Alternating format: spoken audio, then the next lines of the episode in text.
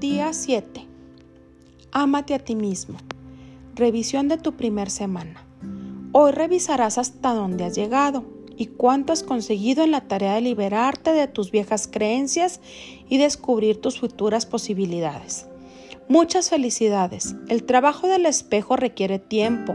Me alegra mucho que te hayas concedido la oportunidad de dedicar estos 21 días a ti mismo. Entre más practiques, más fácil te resultará.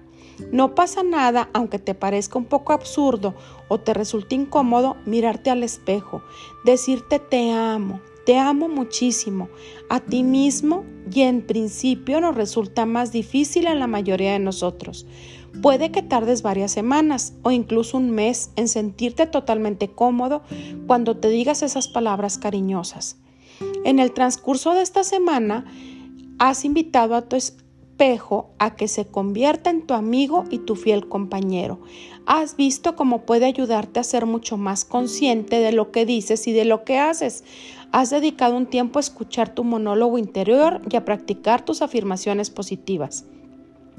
Quiero hacer hincapié en que el trabajo del espejo es un genuino acto de amor, uno de los mejores regalos que puedes hacerte.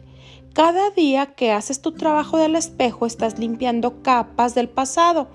Cada vez que repites una afirmación ante el espejo estás eliminando uno de los ladrillos que forman esas capas.